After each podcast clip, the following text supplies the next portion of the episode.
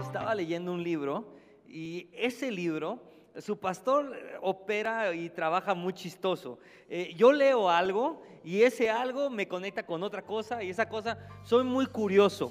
Entonces estaba leyendo un libro em, y ese libro em, me llevó a ver un documental. Entonces estaba leyendo un libro acerca de, hablaba de un principio de navegación. Eh, ya sé que soy medio nerd, pero bueno, así soy, eh, hablaba de navegación y ese principio de navegación me llevó a investigar más acerca de la navegación y me puse como creo que todo el miércoles en contra de la voluntad de mi esposa, porque teníamos muchas cosas que hacer, a ver documentales de navegación y mientras ella estaba orando yo estaba viendo videos de YouTube, copas de navegación, em, concursos de navegación, documentales de navegación y todo esto eh, fue para llegar a una conclusión.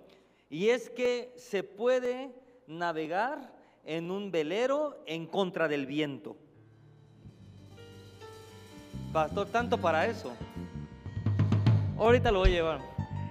Para la lógica de este pastor, empecé a oír que hay una forma de navegar en contra del viento. Primero me pareció ilógico. Pastor, pero los barcos ya tienen eh, motores. Yo sé, Estoy hablando de un velero.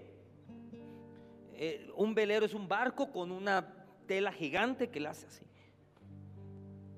Y antes no existían motores. La mayoría de los barcos funcionaban con velas. Eh, ¿Usted cuántos fueron a la primaria? Ok, no estamos tan mal. Em, y en la primaria nos enseñaron como un taladro que tres barcos nos descubrieron. ¿Usted se acuerda de esos barcos? ¿Cómo se llaman?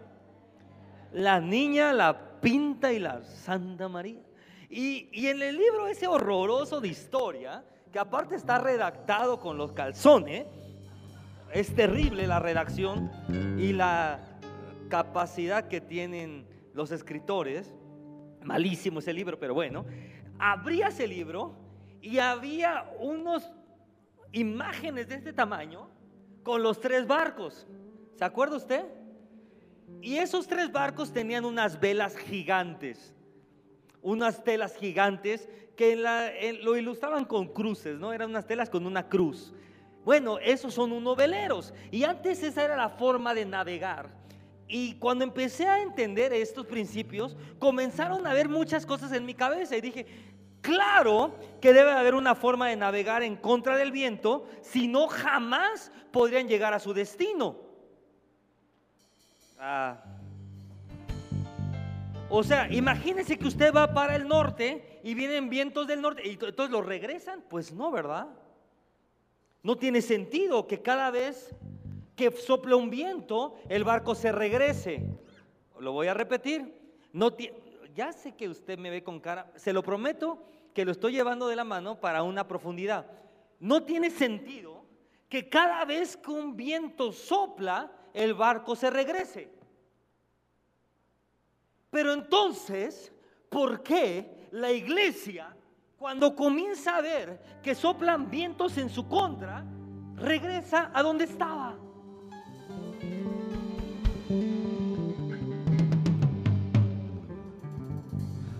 Yo llegué a dos conclusiones. Número uno, no conocen principios de navegación. O número dos, no conocen a Dios. Porque hay un común denominador en la iglesia y es que muchas veces los vientos marcan su destino. Y la única forma que un viento pueda marcar tu destino es que no uses tus velas ni tu timón correctamente. Se lo pongo en español. Puedes navegar en contra del viento a pesar, a pesar de la fuerza del viento, a pesar de lo bravío del viento, puedes navegar, diga conmigo, puedes navegar. Es más, digo, puedo navegar en contra del viento. Y te quiero soltar la primera revelación del día y de ahí vamos a ir más y más y más profundo. Apunta esto ahí. A veces puedes saber, a veces, no siempre, pero a veces puedes saber a dónde se supone que tienes que ir al reconocer de dónde viene la oposición.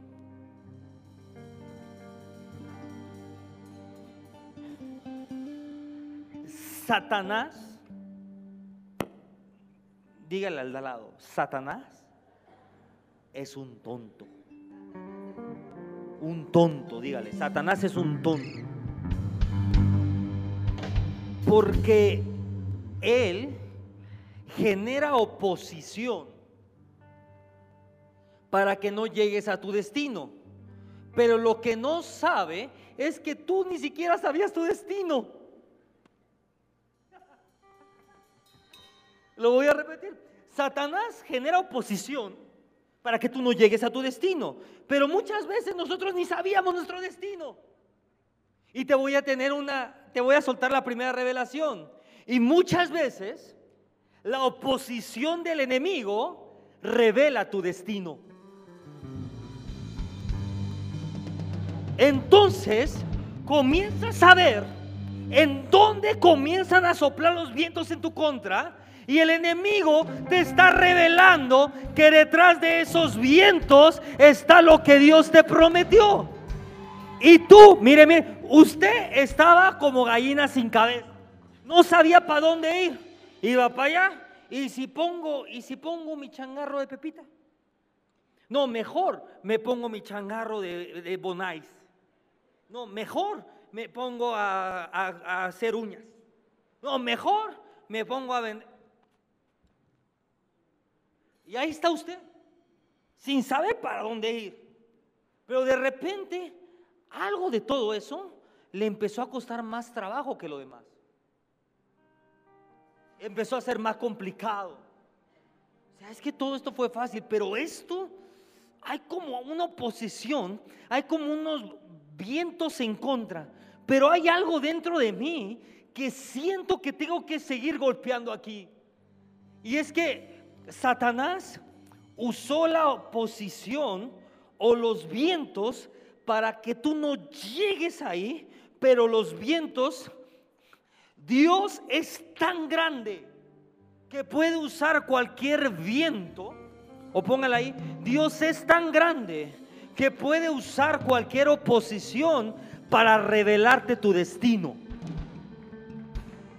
Entonces Satanás pensó que esos vientos iban a hacer que tú desertaras de seguir adelante.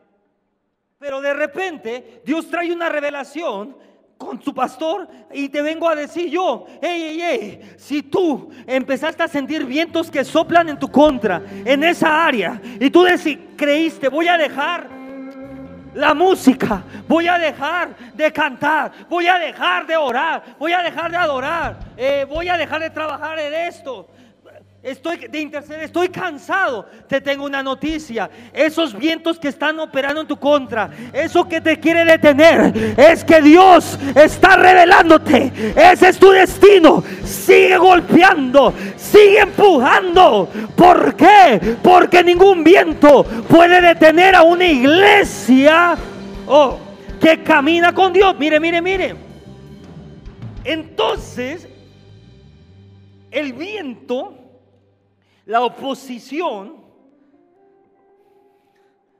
¿qué le quiere poner ahí? El viento en contra, la oposición revela hacia dónde ir. Es fascinante. es que yo soy muy cursi, pero ahí le va. Es fascinante, es emocionante em, ver cómo Dios creó las cosas para ser exploradas y ser descifradas. Eh, Dios nos dio el poder de la curiosidad y de la fascinación para descubrir las leyes de su creación. Lo voy a repetir. Dios nos dio el poder de la curiosidad y de la fascinación para descubrir las leyes de su creación. Yo hoy en día tengo una bebé que tiene un año 11 meses. Y es tan simpática ver cómo cada minuto descubre algo nuevo. Y ve el cielo y ve los aviones y, y todo es nuevo.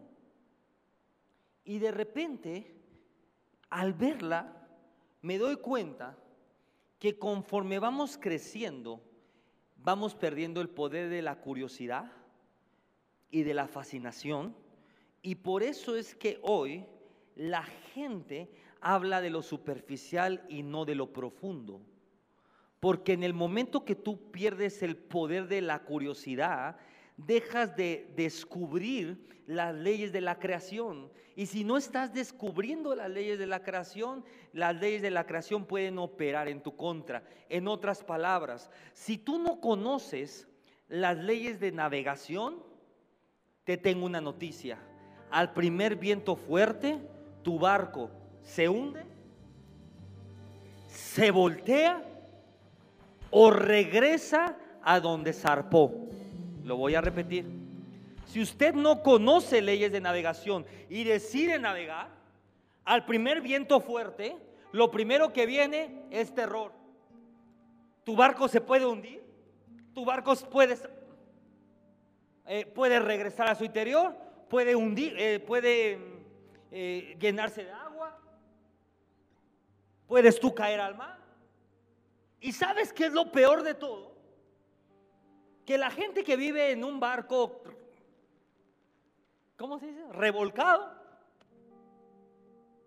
le echa la culpa al barco y no a ellos que no tomaron el tiempo para entender las leyes de la navegación.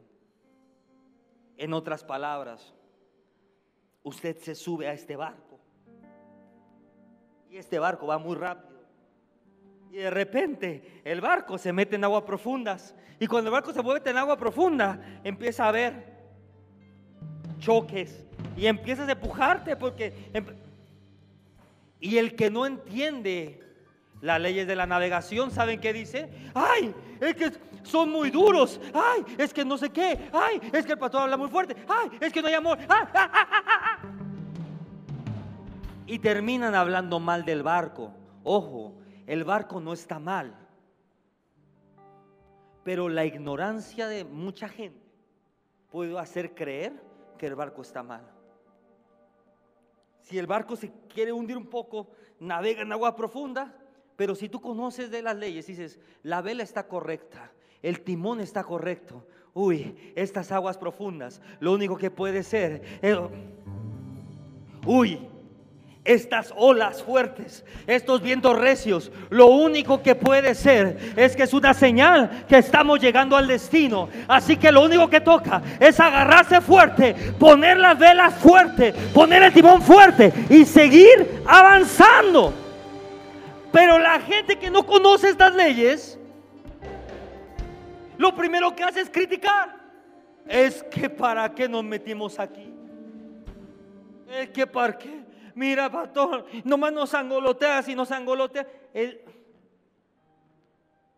es que, dile al de al lado, perdóname, yo no sé navegar en aguas bajitas. Yo estoy llamado a aguas profundas, a donde está la pesca, a donde nadie ha llegado, a donde nadie se atreve a ir. Mire esto. Entonces, todo esto me trajo otra pregunta. ¿Quién fue el primero que descubrió esto? No lo encontré, pero me puse a pensar, otro, eso fue el miércoles, todo el miércoles estoy pensando, ¿quién habrá sido al que se le ocurrió poner la vela de cierta manera y el timón de cierta manera para que el, banco, para que el barco avanzara en contra de la corriente? ¿Usted no se ha preguntado eso? No, bueno. ¿Quién fue a la persona que se le ocurrió que podía llegar o que podía ir a donde el viento no parecía ir. Y aquí comenzamos a entrar en aguas profundas, ahora sí. Hay un significado muy profundo en esto. Muchas veces nuestros destinos están al otro lado de vientos adversos. No quiero decir todas las veces, pero muchas veces nuestro destino, las promesas de Dios en nuestra vida están del otro lado de vientos adversos.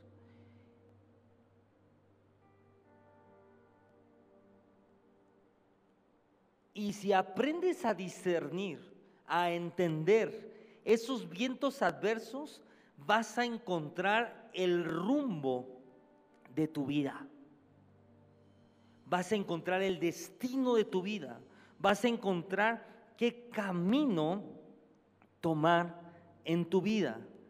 El enemigo, el diablo, Satanás, el chanclas, le tiene miedo a que usted se convierta en lo que Dios quiere que sea.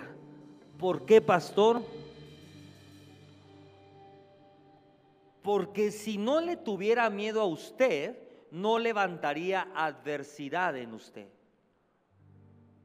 el tamaño de tu adversidad revela el tamaño de tu propósito. Y el tamaño de tu adversidad revela lo peligroso que eres para el diablo. Por eso es que mucha gente ha sido atacada por todos lados. Porque el diablo está buscando meter un montón de adversidades que les impida perseguir su propósito y su llamado. En términos náuticos, esta acción de navegar en contra del viento se llama virar. Para los que quieren aprender más, si no me cree, metas en YouTube. Yo ya me aventé 18 horas de videos de cómo virar, ya sé virar sin haber navegado, de tanto video que ya vi. Entonces, aprenda y métase y busque la palabra virar. La palabra virar es el término náutico, es la, la acción de poner las velas, mire esto, ¿qué es virar? Es usar la vela y el timón a tu favor, porque en el momento que la vela y el timón estén colocados en el lugar correcto, ningún viento puede retrasar tu destino. Lo voy a repetir. En el momento que la vela del barco y el timón están puestos en el lugar correcto, ningún viento puede retrasar tu destino. Es más, entre más fuerte sople el viento, más rápido llegarás a tu destino. Aunque sean vientos adversos, pastor, pues claro, Ay, Dios mío, no sé si está listo para esto, pero ahí le va. Entre más fuerte sea el viento adverso, más rápido podrás llegar a la promesa de Dios en tu vida. En otras palabras, pastor, es que como que agarré una temporadita en mi vida. ¿Cuánto les ha pasado esto? Que me ha pasado de todo. O sea, de verdad, de verdad, pero pastor, se lo firmo. O sea, o sea ni, ni un huevo cocido me sale bien, pastor. Le echo el huevo a la olla y se me rompe. Le echo el otro huevo y se hace así. No, ya no sé qué hacer. Ni un huevo cocido me sale. ¿Cuánto les han pasado por temporadas?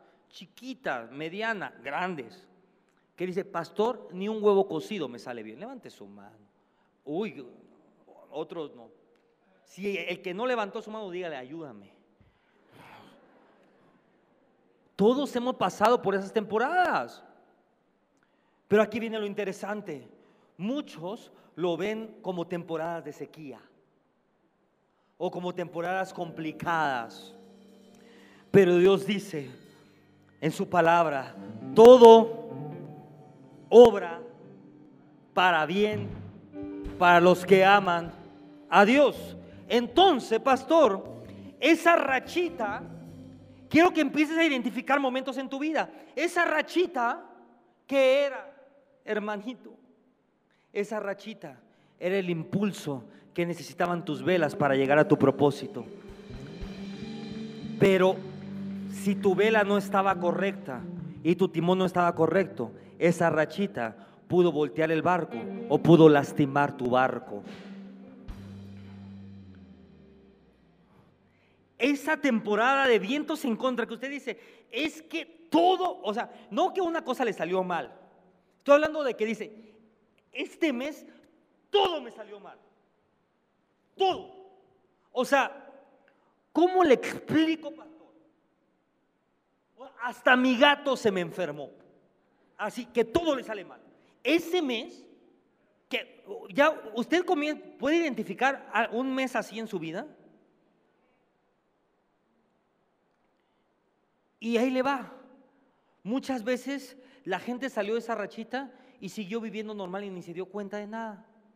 Muchos otros, esa rachita o ese tiempo los desanimó, tocó su corazón y dejaron cosas a un lado. Muchos salieron lastimados de esa rachita o de ese tiempo. Pero ¿por qué esa, ese tiempo o esa rachita te puede lastimar? Dígale al lado, por no tener tu vela y tu timón en la posición correcta. Pastor, ¿de qué habla?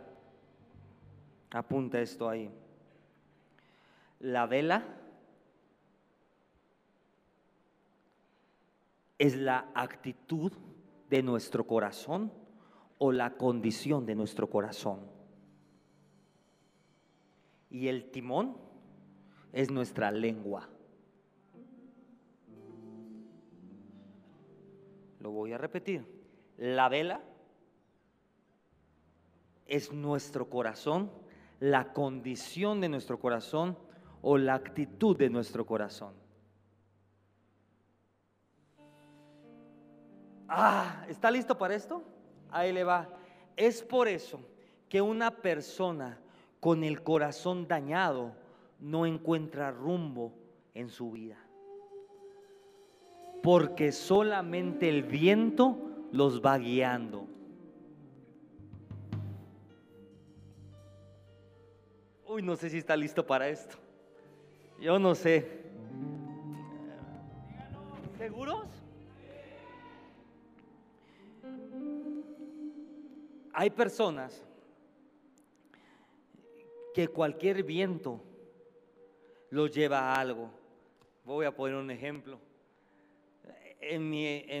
Cuando yo era muy joven, mucho más joven, no estoy joven, cuando más, más, más, secundaria, no sé, primaria, sexto de primaria, había una cosa muy simpática que se llamaban los emos. ¿Se acuerda de eso? Y, era muy chistoso porque de repente, si tu vela, aún la condición de tu corazón, había un pequeño vacío, tú te convertías en el emo más emo de todos los emos que había. Y te vestías de negro, y te ponían los pelos. ¿Aquí hay algún em, ex emo? ¿No? Bueno. Te ponían los No, porque igual me voy duro y así de ofendido el, el ex emo. Eh, los pelos aquí y decía, no me quiere nadie. Y escuchabas a Panda, ¿no? Y, y todas estas cosas de emo. ¿Y qué pasaba? Que al final del día los vientos que soplaban en ese tiempo te llevaban a un destino. Porque tu vela no estaba correcta. O tu vela era muy inmadura. Entonces de repente tú te volvías el más... Y ni, sabía, ni, ni deprimido estaba.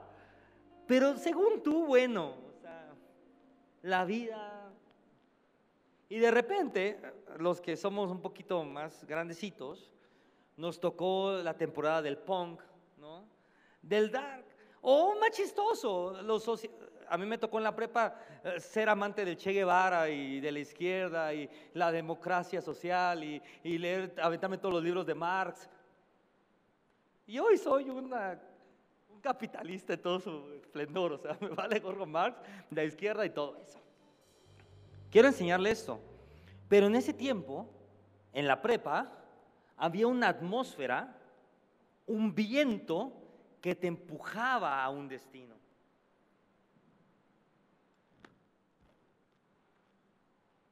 La condición de tu corazón es esa vela. Es la que hace que esa mala rachita sea el viento que necesites para llegar a la promesa. O si hay una herida en tu corazón, esa rachita va a hacer que hundas el barco. Pastor, ¿qué tiene que ver el corazón con la boca? Dile al lado todo. Lucas 6:45. Ahí pónganmelo rápido. Lucas 6:45. De la abundancia del corazón. Ahí está. El hombre bueno. Ah, está, está buenísimo. El hombre bueno. Del buen tesoro de su corazón. Saca lo bueno. El hombre malo del mal tesoro de su corazón, saca lo malo. Mire esto, porque de lo que, se lo pongo en, el, en, el, en español, de lo que hay mucho en tu corazón, habla la boca.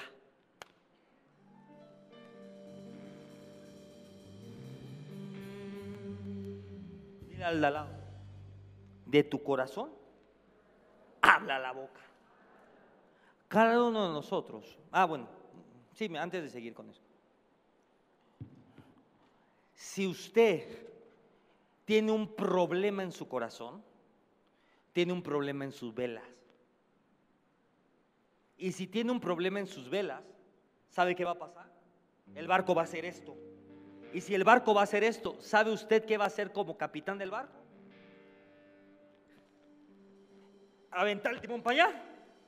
Después ya venir a aventar el timón timón para allá. ¿Sabe qué es eso en español? Cuando los vientos en contra aparecen, empieza a decir una serie de tonterías que pueden lastimar a otras personas, que pueden herir a su familia, que pueden herir a sus hijos o que pueden detener su propósito y su llamado. Porque a través de esas palabras, o vamos a ponerla así, a través de esos timonazos Creemos que el banco no se, creemos que el barco no se va a hundir, pero te tengo una noticia. Los timonazos no van a hacer nada hasta que arregles tu vela. Lo que sale de tu boca no va a provocar edificación hasta que arregles tu corazón. Ya me puedo ir a dormir con eso. ¿Verdad que sí? ¿No? Ok. Cada uno de nosotros tiene que enfrentar, debe, no es opción, experiencias difíciles en la vida. Algunas son duras, algunas son dolorosas, otras nomás son incómodas. Pero todos hemos enfrentado experiencias duras, experiencias dolorosas o experiencias incómodas. Pero apunta esto ahí. Cada prueba, cada oposición, cada experiencia nos da la oportunidad de crecer. En otras palabras, estos vientos o estas pruebas tienen la capacidad de hacerte tropezar o de hacerte avanzar velozmente.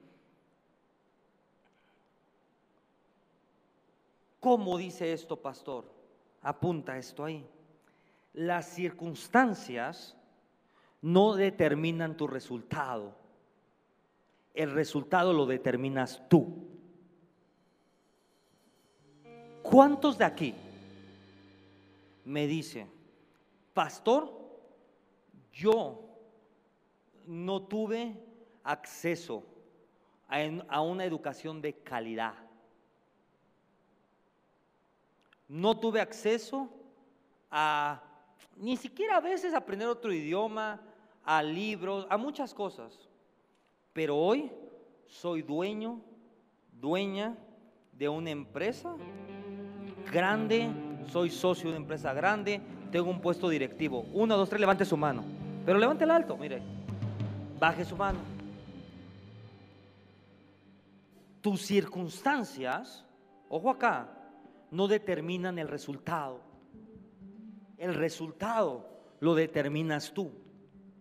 Le enseño, estaba hablando con la pastora acerca de la UNAM y el nuevo rector de la UNAM. Y, le digo algo muy cañón.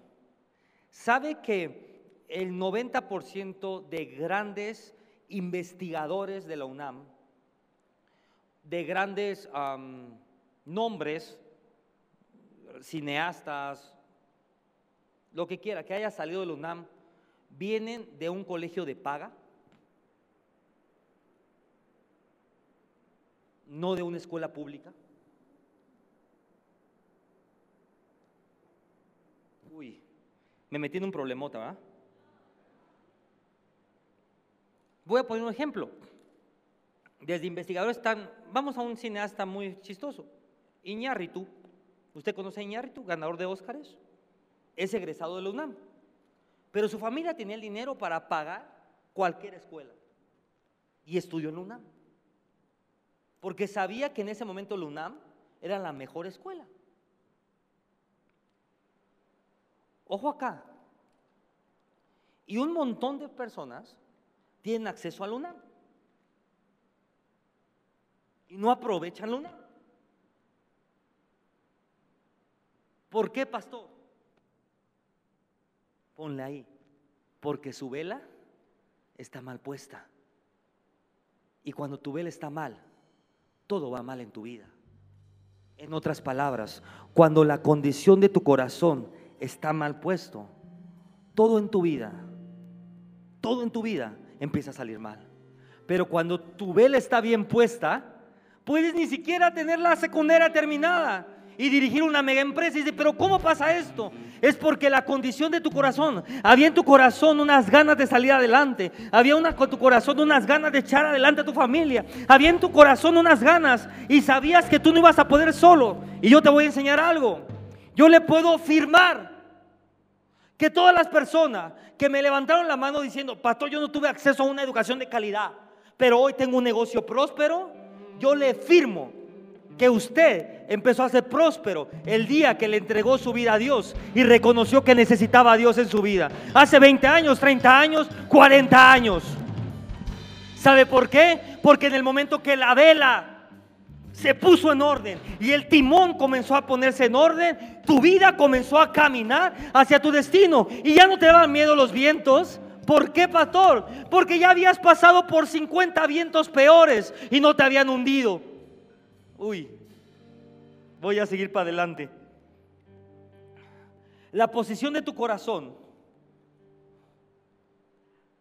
ante Dios, lo voy a repetir, la posición de tu corazón ante Dios es lo que determina si tu problema es el lugar donde vas a caer o es un trampolín hacia tu destino. Lo voy a repetir. La posición de tu corazón hacia Dios, la condición de tu corazón, póngala así nomás, la condición de tu corazón es lo que determina si el problema donde tú estás va a ser lo que te va a hacer caer o va a ser el trampolín que te lleve a tu destino. Navegar en tiempos difíciles, navegar con vientos en contra, se vuelve más complicado en el momento que usted deja de ver la bondad de Dios y la fidelidad de Dios. Le voy a decir algo personal. Yo en mi corazón hoy estaba triste.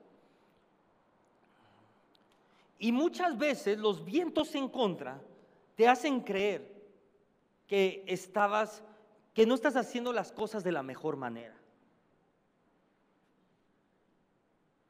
Pero tú tienes la capacidad de decidir y decir, ¿sabes qué? Esto no va a tocar mi corazón. Y en la mañana me puse a dar una clase aquí. Y estaba hablando de la economía del reino. Nadie sabía esto en mi corazón, se lo estoy diciendo ahorita. Y de repente de la nada, los que estaban estudiando la clase me dijeron, pastor, yo tengo un testimonio. Yo dime. Y Josecita me dijo, em, yo trabajaba en un lugar donde había dos compañeras más con 20 años trabajando. Yo nomás llevo dos años ahí. ¿Y qué pasó? Ella es enfermera. Digo, bueno, pasaron, se falleció el paciente que, que cuidábamos las tres. Y dije, uy, qué mal. Pero viene lo sobrenatural. A mí me dieron la misma liquidación que las que llevaban 20 años trabajando. O sea, espera, ella solo llevaba el, 2, el 10%, dos años, y le dieron la liquidación. Otra persona me dijo, pastor, yo cuando llegué a la, de, la nada, yo tengo otro, yo cuando llegué a la casa, ¿quién me dijo lo de cuando llegué a la casa? Yo ganaba 8 mil pesos. Ahí está. Y me dijo, pastor, empecé a diezmar, empecé a ofrendar. Y hoy puedo testificar que estoy pagando mi casa y aún me sobra dinero. Y de repente Dios comienza a enseñarte, hijo, tranquilo, no dejes que tu vela se mueva, porque hay personas, porque hay mujeres, porque hay hombres, que Dios está haciendo algo en su vida a través de la palabra que se está predicando, a través de la oración que se está levantando en este altar. Y de repente me dijeron otro, pastor, yo comenzaba a diezmar y en mi gaveta tenía un ahorradito de 3 mil pesos. El día que puse el diezmo, no sé qué pasó, pero abrí, había 10 mil pesos. Y así uno, otro, otro, otro. No sé si me faltó alguien de los que me estaba diciendo.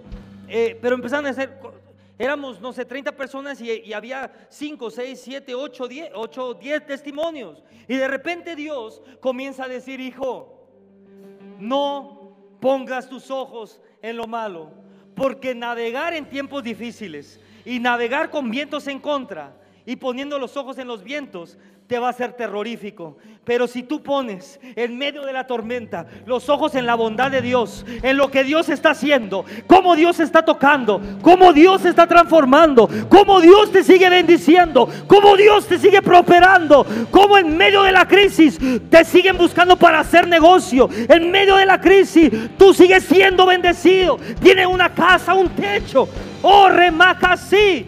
¿Cómo poner tus ojos en la tormenta? ¿Por qué?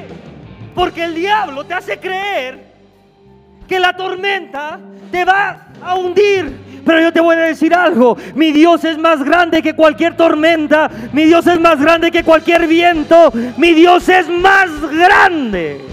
Entonces, pastor, en los cuando el viento comienza a soplar en contra, cuando el viento comienza a soplar en contra, tienes que ver dos cosas rápido. Empieza, empieza la, usted ya sabe cómo comienzan las malas rachitas. Ya le ya el jefe lo a llamar y dice, uy papá, viene semana dura. ¿Verdad que sí? Ya sabe por dónde va la cosa en los negocios, el, lunes que estudia fuerte, estuvo más o menos medio malo. Y dices, uy, ya sé que esta semana, porque, sabes, empiezas a discernir los vientos. Pero cuando comienzan a venir esos vientos en contra, tienes de dos sopas. Permitir que el viento pase encima de ti. O correr. Mirarla, oh, Y ahí dice, ahí viene el viento. ¿Qué tengo que hacer? Ver si mi vela está bien puesta. La condición de mi corazón. Ay, Señor, tengo algo, me duele algo, eh, ah, siento dolor por algo, siento traición, siento rencor, siento... hace dos meses no le hablas a tu esposa y ahí viene la vela. Es tiempo de ir a comprar flores, chocolate, invitarla al cine, hacerle de cenar, recoger tus calzones. Algo tienes que hacer. Porque yo sé que el viento en contra no me puede agarrar con la vela abajo. Espere, espere. Y después que ya usted pone la vela y arregla lo que tiene que arreglar, la condición de su corazón. Usted, yo no puedo arreglar la condición del corazón de mi esposa, pero sí puedo arreglar la condición del corazón en mi vida. Lo voy a repetir. Yo no puedo arreglar la condición del corazón de mi esposa, pero sí me puedo hacer responsable por la condición de mi corazón. Ay, tal, pero cuando mi esposa cambie, yo cambio. Mi hermano, por eso es que las velas están como están. Y cada semana sientes que el barco se te hunde. Yo no sé si mi esposa cambie su corazón o no cambie su corazón. Eso es Dios y ella. Pero yo me voy a ser responsable y voy a cambiar mi corazón. Voy a transformar mi corazón. Voy a decir, Señor, aquí está esto. Pongo las velas ¿Y cuál es la evidencia de que el corazón fue transformado? Lo que sale de tu boca. Entonces, comienzo a analizar lo que sale de mi boca. Comienzo a analizar cómo me, cómo me dirijo a los demás. Y ahí empiezo a decir, uy, esta área todavía no está bien. Hay que, hay que afinarla. Y en el momento que el viento llegue a tu barco y tú ya tienes el timón bien agarrado, dile al lado, yo ya tengo mi lengua bien agarrada. ¿Ah, ¿Verdad? Cuando llega el viento y tú ya tienes tu timón bien agarrado, tu lengua bien agarrada, y la vela puesta en la posición correcta, no más es respirar profundo y decir, ahora sí, ahí voy a mi destino. Pastor, pero mi esposa me empezó a reclamar, ay, es que se mueve mucho el barco, ay, es que ya me mojé, ay, es que... Usted tiene bien agarrado el timón. Mi amor, te amo, te ve preciosa. Ay, hijo. Mi esposa siempre dice, cuidado, tope. Derecha, izquierda, no te distraigas. Y yo, tengo bien agarrado mi timón. Usted dice, tranquila, mi amor, yo tengo bien agarrado el timón. Y de repente, igual un día, dos días, tres días, se incomoda de eso. Pero cuando comienza a ver del destino, te va a decir, gracias, mi amor, por tomar el timón y por llevar esta familia al destino. Entonces, los vientos en contra son una señal de poner tu vela correcta, o sea, de alinear tu corazón y de cuidar tu boca. Porque si el viento te agarra con la vela mal puesta y el timón mal puesto, dile al de lado, bienvenido al Titanic.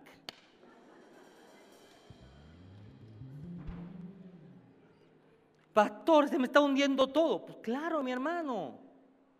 ¿Cómo no se te va a estar hundiendo con el corazón que tienes y la boca que tienes?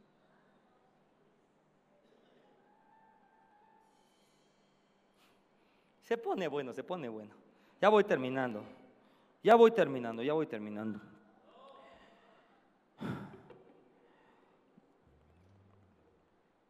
Vamos a lo que más me gusta. No es la navegación, es la cocina. Eh, soy mejor cocinero que pastor. Así que usted dirá, en la cocina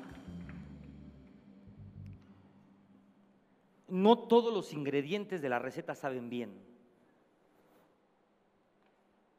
En mi cocina hay dos ingredientes claves que no saben bien. El laurel, el ajo a algunos les puede gustar, pero el laurel y el, clavo. Si usted agarra una hoja de laurel, sé que se la pone en la boca, por más que le guste el laurel, no sabe rico. Está seco, sabe feo, eh, tiene un olor muy peculiar. Y el clavo, se, o sea, muerde un clavo y ahí se, queda sin diente. Pero son dos ingredientes claves en mi cocina. Porque la capacidad de un buen cocinero es usar muchas veces ingredientes claves para resaltar los sabores que quieres poner en la mesa. Entonces, cuando su pastor hace pasta boloñesa, porque yo hago la pasta boloñesa de cero, no me, yo no, no compre la cosa esta, el botecito, no, hágala bien. El laurel, si usted pone la pasta con laurel, o sea, la boloñesa con laurel, o sin laurel, es otro platillo. Una sola hojita de laurel lleva ese platillo a la excelencia. Se lo voy a poner en español. Las pruebas, las heridas y los vientos en contra son el laurel de la cocina. En otras palabras, una persona que no ha sido pasada por fuego no puede llegar a la excelencia. Una persona que no ha sido probada en su corazón es una persona que no es confiable. Ah, no sé si seguir o no sé. Ve, ahí le voy. Por eso es que muchas veces ha pasado por pruebas y no ha reaccionado de la forma correcta. ¿Cuál es una prueba? Estaba bien con mi mamá. Y de repente la señora agarró y me rompió los cinco vasos de mi casa que eran los últimos cinco que tenía. Una semana estuve trabajando en una cortina. Y un día llego a mi casa y la cortina tirada. Yo, ¿qué pasó? Y mamá, mi mamá no vive conmigo, estaba, estaba de visita, una hora estuvo en mi casa. Sí, hijo, es que quería cerrar la cortina, pero me la traje, me dice. Pueden venir los vientos en contra. Y hay de dos sopas. Una, que ese pequeño detalle traiga división a tu familia. Otra, por lo que me reí y dije, tengo que aprender a, saliendo de aquí voy al Home Depot, esto, esto fue ayer, a comprar unos taquetes de mariposa más grande. Que con esto voy a aprender a ser el mejor ponedor de cortina de México. Y nunca más se me va a volver a caer eso. Cada pequeña prueba tiene la capacidad de perfeccionarte o de hundirte. Hay papás e hijos peleados por una cortina, peleados por una comida, peleados por una foto. Las situaciones difíciles revelan a quién pertenecemos. Hmm. Lo voy a repetir. Las situaciones difíciles revelan a quién pertenecemos. En otras palabras, pastor, lo, tu reacción ante lo que sentiste o ante ese pensamiento o tu acción revela si le perteneces a Dios o si le perteneces al diablo. Pastor, le pertenezco al mundo. No, eso no existe. O eres del Dios o eres del diablo. ¿Cómo reaccionaste cuando tu esposa te regaló? Ah, esta la tengo una buena. Voy a quemar a mi esposa también. Se fundieron, es que hoy andamos con todo en mi departamento. Se fundieron siete lámparas. Siete. Eh, de golpe, no sé qué pasó, no me diga, yo creo que tiene un corto, no lo sé. O sea, da igual. Pero su pastor le tiene miedo a la electricidad. Porque mi abuelo eh, agarraba los cables de luz y me agarraba a mí. Así era bromista, pues así me hacía. Entonces me da mucho miedo la electricidad. hay una persona de mantenimiento donde vivimos, entonces llegué con las lámparas y le dije a mi esposa, háblale al de mantenimiento. Pasaron dos o tres cositas, se le hizo tarde, no habló. Yo le dije, oye, ¿le hablaste? No, le hablé, ya se fue el de mantenimiento. Y yo le dije, ah, pues bueno, el lunes que venga. Y me dice, no, Joel, ¿sabes algo? Fíjense, fíjense la maldad la señora Evelyn puso solita esas lámparas. no creo que sea tan difícil para ti.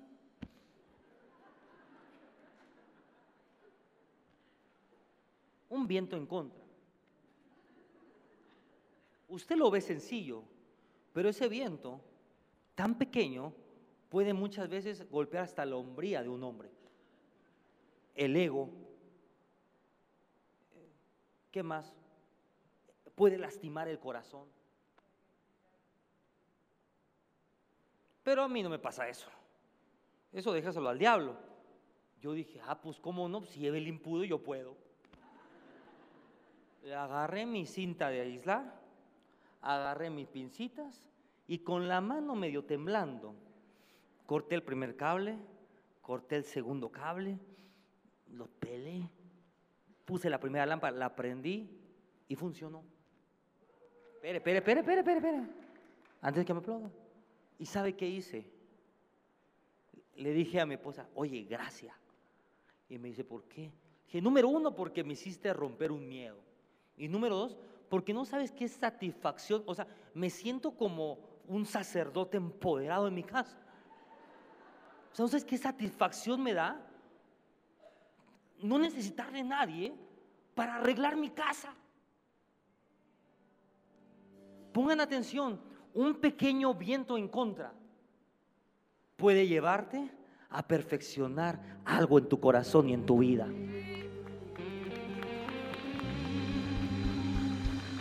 ¿Cómo usas los vientos en contra tú? Ahora ya estoy imparable, ya cambié ocho. Así rápido, rápido. Y ahora el lunes que venga el de mantenimiento lo voy a decir, ya las cambié yo. No te voy a esperar a ti. De eso se trata. ¿Cómo estás usando los vientos en contra? ¿Cómo está tu corazón hoy?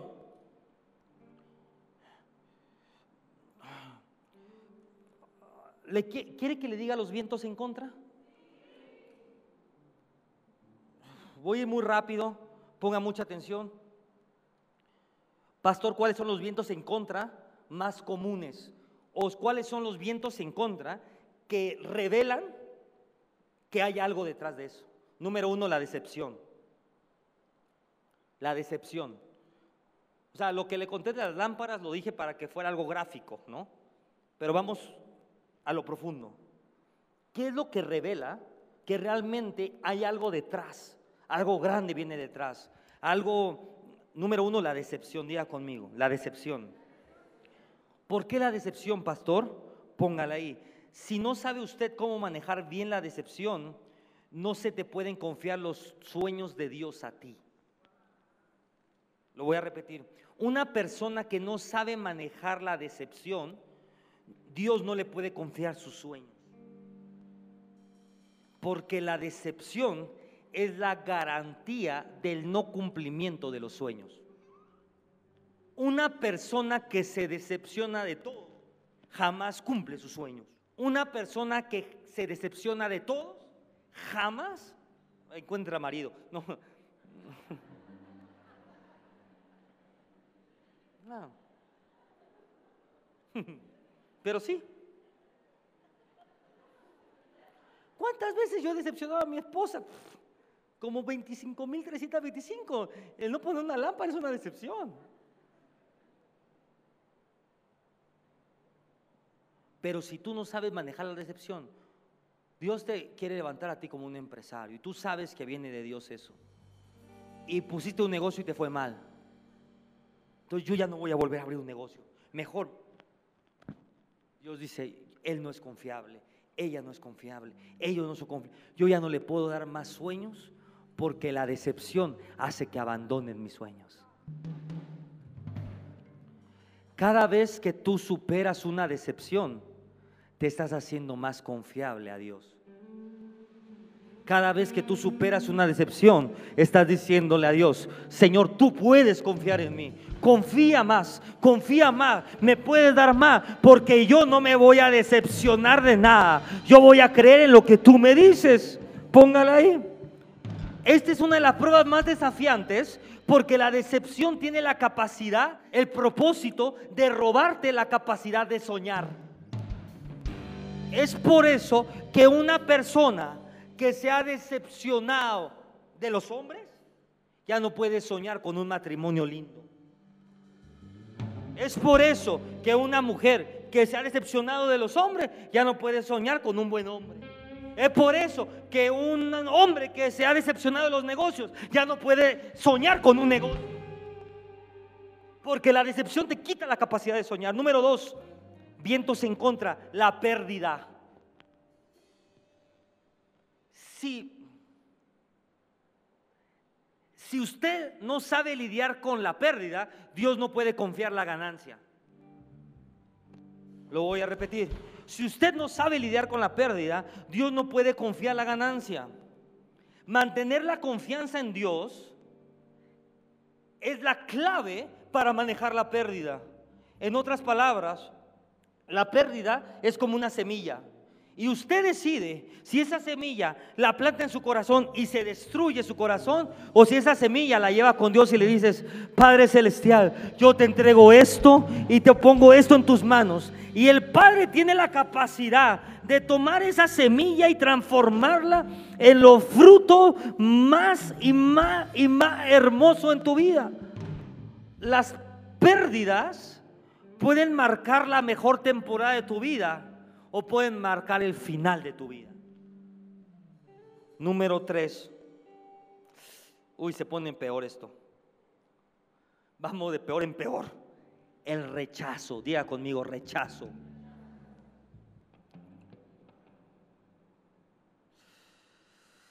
Uy, diga conmigo el rechazo. Una persona que no sabe manejar el rechazo no puede disfrutar la aceptación de Dios. Lo voy a repetir. Una persona que no sabe manejar el rechazo no puede nunca tomar o apropiarse de la aceptación de Dios.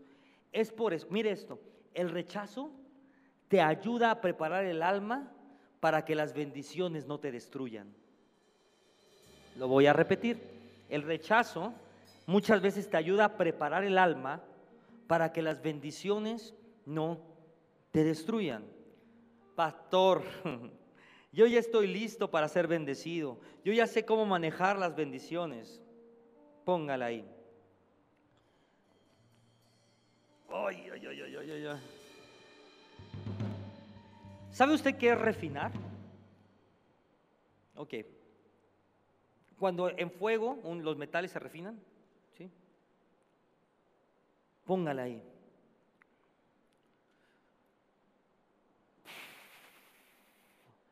Si no hay un corazón refinado a través de la prueba o a través del fuego, las bendiciones crean derechos. ¿Me está entendiendo? Lo voy a repetir. Si no hay un corazón refinado a través de la prueba, las pruebas refinan nuestro corazón. Si no hay un corazón refinado, las bendiciones crean derechos. Diga conmigo, las bendiciones crean derechos cuando el corazón no es correcto. En otras palabras, toda bendición en un corazón no refinado desata egocentrismo en una persona. Israel es el vivo ejemplo de eso. Vamos al Antiguo Testamento y se lo voy a decir rapidísimo. Siempre que Israel engordaba, siempre que Israel era sumamente bendecido, cuando salió de Egipto, iban llenos de tesoros, viendo el milagro de Dios, siempre que Israel era sumamente bendecido, siempre que engordaba Israel, descuidaban la devoción a Dios. En otras palabras, cuando hay un corazón refinado, la bendición, lo que trae a tu vida, es más humildad a Dios. Trae entre más bendecido eres, más sirves a Dios, más entregas a Dios. Dice, Señor, yo, yo no podía venir a... Yo no podía dar una casa de paz porque trabajaba de 8 de la mañana a 8 de la noche, pero hoy, Señor, tú me entregaste mi negocio y puedo tener la tarde libre, yo te voy a servir más. Pero cuando no hay un corazón refinado, pasa esto. Ya puedes escoger tus tiempos y dice, pastor, yo tengo derecho de irme dos meses de vacaciones y no, no, no, no conectarme al servicio, no hacer nada. ¿Yo por qué voy a hacer esto? ¿O qué crees con derecho a decir, yo pastor, como yo diezmo en la iglesia, yo creo que debería hacer esto usted?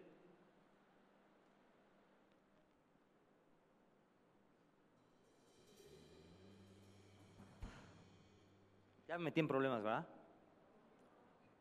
Las bendiciones, cuando no hay un corazón refinado, crea derechos en una persona. Dios me bendice mucho a mí como un buen proveedor. Y entonces yo proveo a mi familia. Y hay unos hombres, macho camacho, que sabes qué hacen. Creen que como proveo mucho, tengo muchos derechos sobre mi esposa y sobre mis hijos. No. No. Uy, ya me metí en problema. Mejor me regreso para acá. Cuidado. La bendición no puede crear derechos. Usted sabe, cuando usted es tan propio, dice, yo puedo bendecir a mi esposa, puedo ser un gran proveedor en mi casa. Usted se alegra, dice, amor. Es más, ni toma hombres diciendo, es que todo el día trabajo para llevarte esto. Mi hermano, cuando hay un corazón refinado, tú dices, mira mi amor, cuánto nos ha bendecido Dios. Mira cómo Dios nos provee, mira cómo Dios nos bendice, mira cómo está esta casa llena de provisión, cómo no hay escasez. La gloria no se la lleva a tu trabajo, la gloria se la lleva a Dios.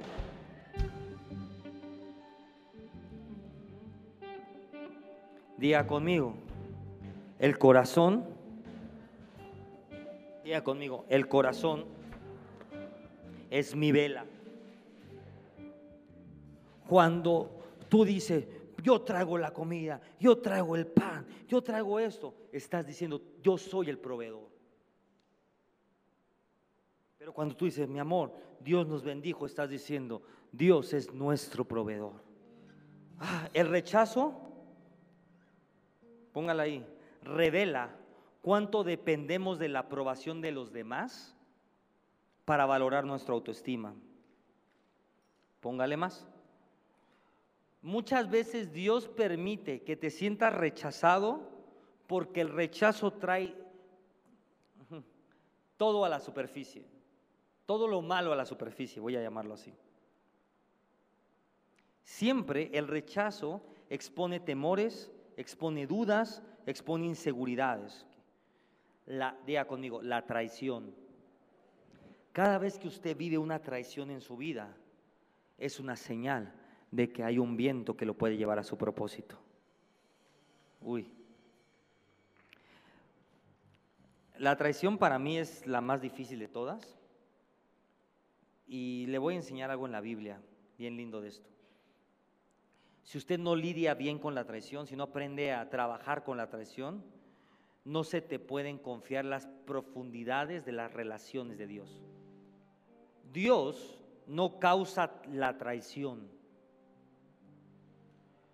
pero es lo suficientemente grande para usar esa traición para que tú crezcas. Lo voy a repetir, Dios no causa la traición, pero es lo suficientemente grande para usar la traición para que tú crezcas. Y la forma más rápida de la traición es esto. Jesús, en la última cena, ¿se acuerda del traidor? ¿Cómo se llamaba? Judas. Judas Iscariote. Y, hay que ir ahí para entender cómo funciona este proceso. Jesús pone a Judas a cargo del tesoro. Pongan mucha atención acá. Jesús pone a Judas a cargo de las finanzas, sabiendo que Judas tenía una debilidad en las finanzas.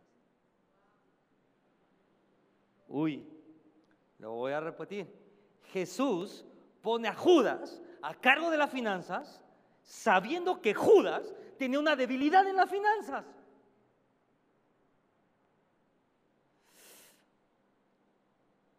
¿Por qué lo pondría ahí? Hay de dos sopas. Número uno, ¿usted cree que haya sido para avergonzarlo? Yo creo que no. Jesús lo puso ahí para darle la oportunidad de transformar el área donde tenía una debilidad en su corazón. Muchas veces Jesús nos pone en situaciones donde es nuestra debilidad. Y no lo hace para avergonzarnos, lo hace para darnos la oportunidad de transformar nuestro corazón. Judas tenía un problema con el dinero, pues sí, pues lo vendió a Jesús por una moneda. Claro que tenía un problema con el dinero. Pero Jesús lo puso a cargo de la finanza, de la administración de todo.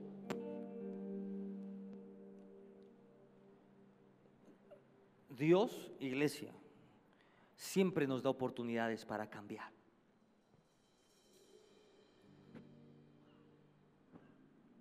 Siempre Dios nos da oportunidades para cambiar. No importa qué tan torcida esté la vela, no importa qué tantos timonazos hayas dado, Dios siempre te da la oportunidad de cambiar. Y te tengo una noticia, Judas cambió. ¿Ah? Sin miedo, Judas cambió. Lo puso tres años ahí y decidió no cambiar. ¿Cuántas veces Dios te ha dado la oportunidad a ti de cambiar? Has estado, te ha puesto en puestos claves para transformar tu corazón. Y no los ha transformado. Otra vez Dios te está diciendo, hijo, hija, te estoy dando una oportunidad. ¿Y qué pasó con Judas? Judas decidió no cambiar. Mira cómo es Dios. Judas decidió no cambiar. Aún todavía Jesús lavó los pies de los discípulos, incluyendo Judas.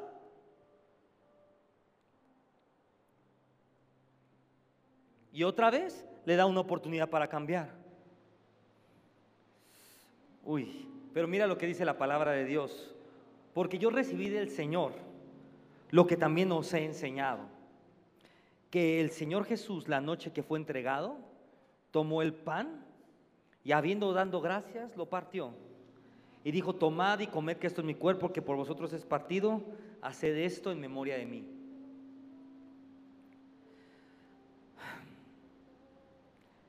Esta es una de las declaraciones más impresionantes y te quiero llevar a esta a la mayor profundidad de esta prédica. Y es esto. La noche que Jesús es entregado o Jesús es traicionado, Jesús pensó y actuó por el bien de los demás. Jesús podía servirse él mismo, Jesús podía, Jesús sabía quién lo iba a traicionar, Jesús podía decir, él es el traicionero, pero Jesús usó la traición. Miren esto, incluso cuando se estaba concibiendo en el corazón del traidor para hacer avanzar a sus discípulos a su destino y a su propósito. Jesús sabía que en ese momento lo estaban vendiendo. Y aún sabiendo que lo estaban vendiendo, Él dijo, oigan, tomen esto, que este es mi cuerpo. Tomen este vino, que es mi sangre. Hagan esto hasta el día que yo regrese. En medio de la traición más grande de la historia, se estaba haciendo el pacto más grande de la historia. Aprendan esto. No se trata de qué merecía Judas o no merecía Judas. No se trata de qué tan dañado estaba el corazón de Judas o no. Tuvo un montón de oportunidades. Dios nos da un montón de oportunidades en la vida para transformar nuestro corazón, para rendir nuestro corazón, para sacar todo el cochinero de nuestro corazón. Un montón. Pero si no decidimos hacerlo, y decidimos darle la espalda a Dios, aún ese espaldarazo que tú le des a Dios, Dios lo va a usar para avanzar el reino. Pero te voy a decir algo, yo prefiero ser usado como Mateo, como Luca, como Juan, que como Judas. Yo. Yo prefiero morir en mi propósito que por causa de una traición el reino avance. Ninguno de los otros discípulos se dio cuenta de que Judas era el traidor. Incluso mientras estaba sucediendo la traición, todos preguntaron a Jesús, ¿soy yo? ¿Soy yo? ¿Soy yo? Y es que nadie se dio cuenta porque la traición es inesperada. Por eso es tan dolorosa. Porque no lo esperabas. Este es el más difícil de todos. Y todos podemos ser traicionados. Y cuando usted ve ese viento venir, porque también si usted discierne, usted puede ver venir la traición. Le tengo una noticia. Es tiempo de que no haya nada en su corazón. Es tiempo de que todo lo que sale de su boca tiene que ser cuidado. Para que ese viento de traición para que ese viento de rechazo, para que ese viento de pérdida, para que ese viento de decepción lo lleve a su destino y aún pueda decir, pastor, la decepción quiso venir a mi vida, el temor quiso venir a mi vida, la traición, la pérdida, el rechazo, pero hoy a pesar de todo eso, estoy caminando en la promesa de Dios en mi vida, en mi familia, en mi casa. Efesios 3:20 y aquel, y aquel, y aquel, y aquel, y aquel que es poderoso para hacer todas las cosas mucho más abundantemente de lo que pedimos o entendemos según el poder que actúa en nosotros. No vas a entender la traición. No vas a entender nunca por qué te traicionaron. No vas a entender nunca por qué te dicen lo que te dicen. No vas a entender nunca por qué hablaron así de ti. Pero algo sí vas a entender. Que si tu corazón está correcto, que si la vela está puesta en el lugar correcto, esas palabras lo único que hicieron fue impulsarte a tu destino, fue impulsarte a tu llamado, fue impulsarte a esa promesa cumplida de Dios.